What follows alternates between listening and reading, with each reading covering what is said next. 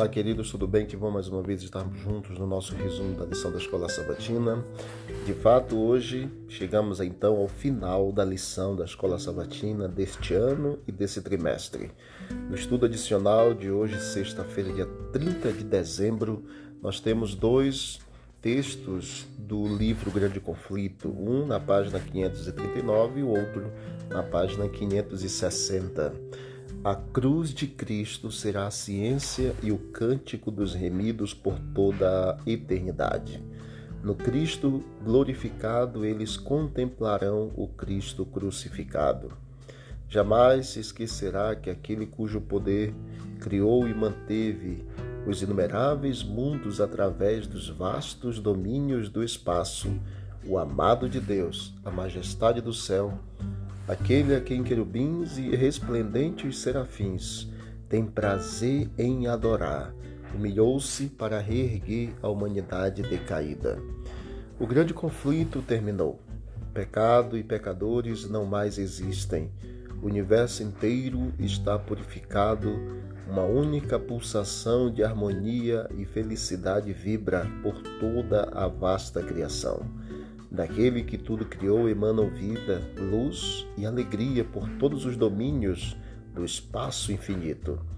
Desde o minúsculo átomo até o maior dos mundos, todas as coisas animadas e inanimadas, em sua serena beleza e perfeita alegria, declaram que Deus é amor. Cristãos secularizados vivem como se o mundo fosse durar para sempre. Como nós devemos equilibrar os nossos ideais terrenos com nossas prioridades celestiais. Como nos protegermos contra o que Jesus nos advertiu em Lucas 12, quando ele fala de ajuntar é, milhares de pessoas, de sorte que se atropelavam uns aos outros, começou a dizer cautelai primeiramente dos, do fermento dos fariseus, que é a hipocrisia, mas nada há encoberto que não seja descoberto, nem oculto que não seja sabido, etc. Como nos prevenir? Nós temos que ter o equilíbrio que nós estamos neste mundo, não podemos viver alheio às situações do mundo e nem buscar uma melhoria no mundo, porém nosso lugar definitivo não é este aqui. Temos que buscar alcançar as coisas daqui, porém não atropelar o principal que é a eternidade.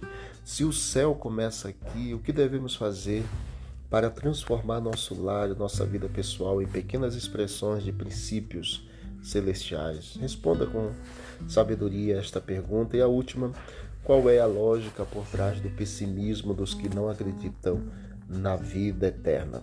Como explicar a suposta felicidade dos que não expressam esperança futura?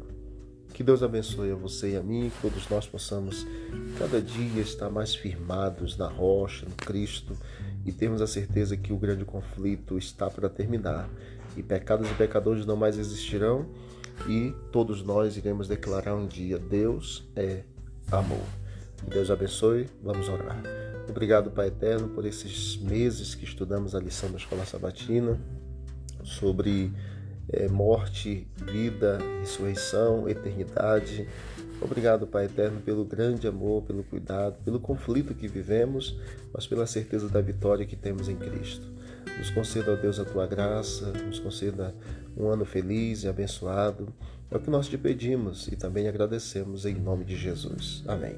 Deus abençoe a todos, que todos nós tenhamos um ano abençoado. Não esqueçamos que o nosso foco principal é o reino dos céus, é a vida eterna e que por mais que as coisas não venham tão bem, que nós nos apeguemos à palavra, à fé, à esperança e vivamos à altura daquilo que Cristo viveu e que Ele quer que cada um de nós vivamos aqui neste mundo.